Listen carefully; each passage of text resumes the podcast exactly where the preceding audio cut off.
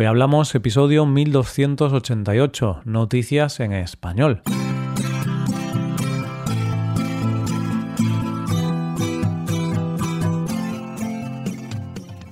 Bienvenido a Hoy Hablamos, el podcast para aprender español cada día. ¿Quieres llevar tu español al siguiente nivel? ¿Quieres mejorar tu gramática y enriquecer tu vocabulario?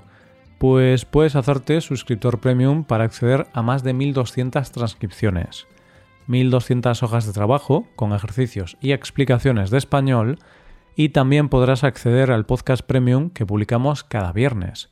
Ya hay más de 120 episodios exclusivos disponibles. Hazte suscriptor premium en nuestra web hoyhablamos.com. Hola oyente, ¿cómo estás?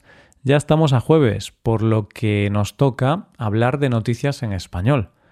Conoceremos, en primer lugar, el origen del Lorem Ipsum. Después tendrás la oportunidad de viajar hasta los restos del Titanic y para terminar hablaremos de un creador de contenidos que ha realizado una supuesta estafa. Hoy hablamos de noticias en español. Cualquier persona que haya tenido que editar alguna vez algún diseño gráfico, una página web o algo similar se ha encontrado con el famoso texto de Loren Ipsum. Por si no lo sabes, es un texto de relleno que se pone en un sitio en el que debería haber texto. Por ejemplo, si un diseñador diseña un folleto, en ese diseño pondrá texto de relleno que será Loren Ipsum. Pues bien, la primera vez que vi este texto pensé, ¿quién fue la primera persona que hizo esta genialidad? Y aquí está, como respuesta a esa duda, la primera noticia de hoy. Lo curioso de este texto de relleno es que la primera vez que lo ves parece un idioma, de hecho parece latín. Sin embargo, no es así, no es un idioma, porque para que fuera un idioma tendría que tener una utilidad comunicativa. El Loren ipsum no tiene sentido, no significa nada, solamente es un conjunto de letras alfabéticas y espacios, solo eso. Y claro, puede que tú estés pensando que si no vale para comunicar, ¿cuál es el sentido de este texto? ¿Para qué fue creado? Pues precisamente para eso, para que no se pudiera reparar en él, para que la persona que lo tiene delante no lo lea, no se fije en él y se fije en lo realmente importante en este caso, que se fije en el diseño gráfico. Es un texto creado como relleno y como ejemplo de cómo quedaría un texto real con ese diseño. Pero no está creado al azar, tiene un sentido, ya que si tú vas a un creador de este texto y le dices el número de párrafos que necesitas, te da un texto en el que cada párrafo no llega a las 60 palabras. ¿Para qué? Para que sea más fácil copiarlo y pegarlo, para facilitar el trabajo de los diseñadores. Vale, te he dicho al principio que te iba a responder a la pregunta de quién fue el primero en crear esta genialidad. Y no te lo he dicho todavía, lo sé. Ahora vamos a ello. Para responder a esta pregunta tenemos que fiarnos de las investigaciones de Richard McClintock, que es profesor de la Universidad de Virginia de Filología Clásica. Curiosamente, no te puedo decir un nombre concreto, pues este profesor plantea que seguramente fue un encuadernador del siglo XVI el que usó este tipo de texto por primera vez. Un encuadernador que cuando se empezaron a usar las imprentas usó este método para presentar sus ediciones a sus clientes. Un genio, esta persona. Qué lástima no saber su nombre. ¿Y de dónde sacó este texto? Pues parece ser que este texto tenía un origen muy concreto, un pasaje del libro sobre los límites del bien y del mal, escrito en el año 45 a.C. por Marco Tulio Cicerón.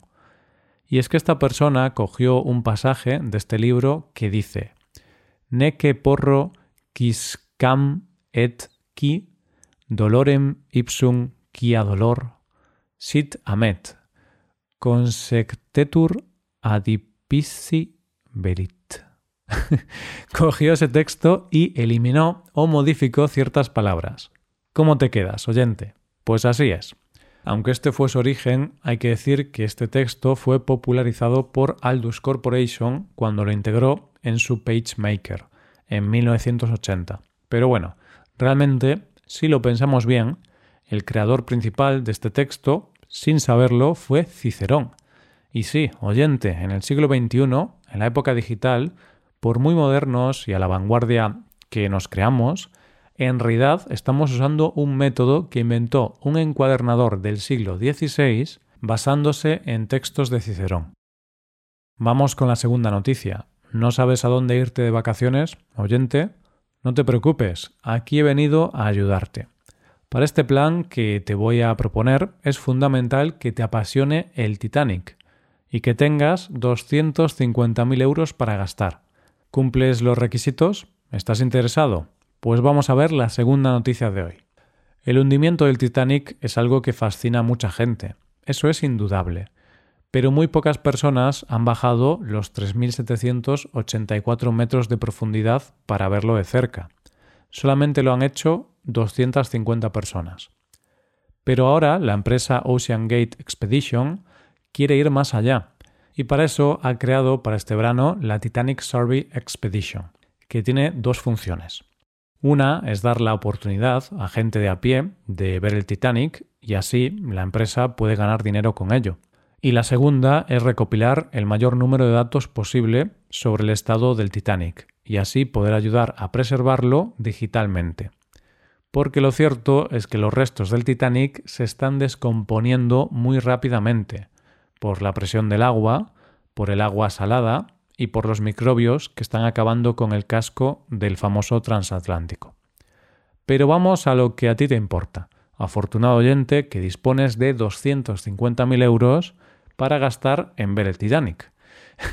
Estas expediciones, que serán cinco misiones de ocho días y con seis pasajeros cada una, saldrán del puerto de St. John's, en Canadá, y de allí se adentrarán 700 kilómetros mar adentro. Una vez llegados a la base de operaciones, los futuros visitantes de los restos del Titanic tienen que recibir una pequeña formación, ya que una vez bajo el mar ayudarán a recopilar información en forma de vídeos y fotos.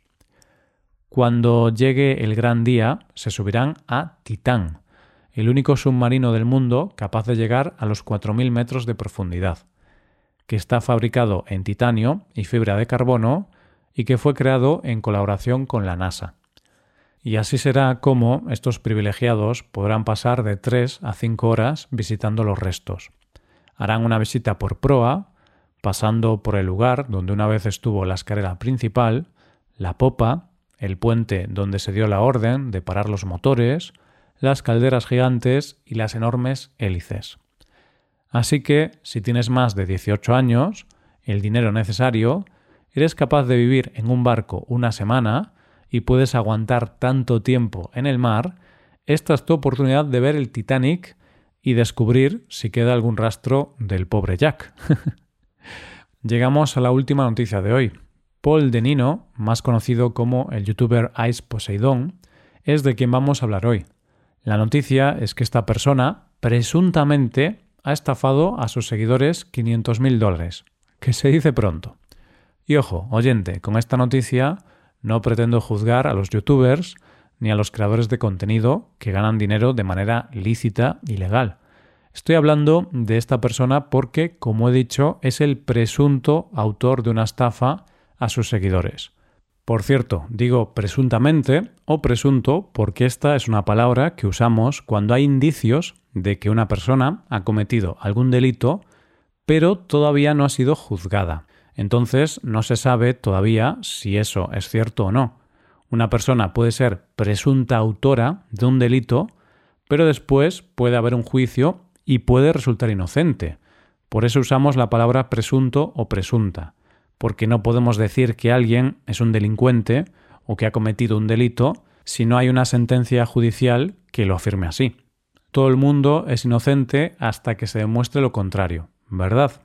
De hecho, en relación a la supuesta estafa de Ice Poseidón, aunque las noticias hablan de estafa, no sé si en este caso hay delito, porque aunque lo que supuestamente ha hecho está muy mal, no sé si hay una ley que lo prohíbe quizás estaríamos hablando de una estafa legal. bueno, en cualquier caso, vamos a ver la noticia.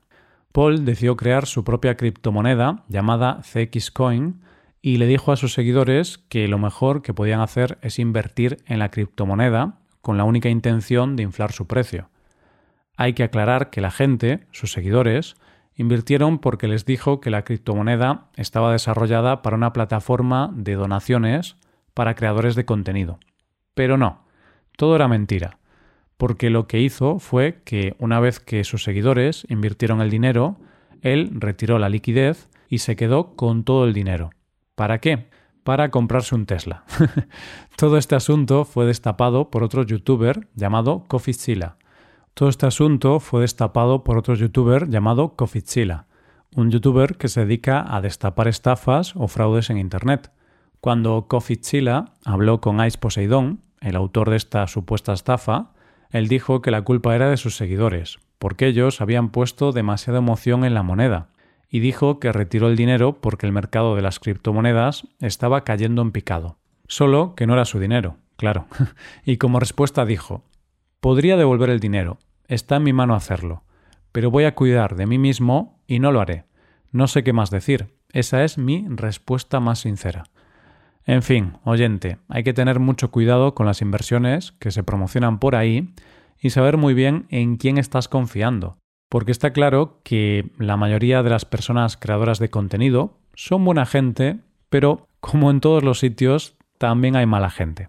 Y esto es todo por hoy, ya llegamos al final del episodio. Antes de acabar, recuerda que puedes utilizar este podcast en tu rutina de aprendizaje, usando las transcripciones, explicaciones, y ejercicios que ofrecemos en nuestra web. Para ver ese contenido tienes que hacerte suscriptor premium en hoyhablamos.com. Esto es todo, mañana volvemos con dos nuevos episodios. Lo dicho, nos vemos en los episodios de mañana. Pasa un buen día. Hasta mañana.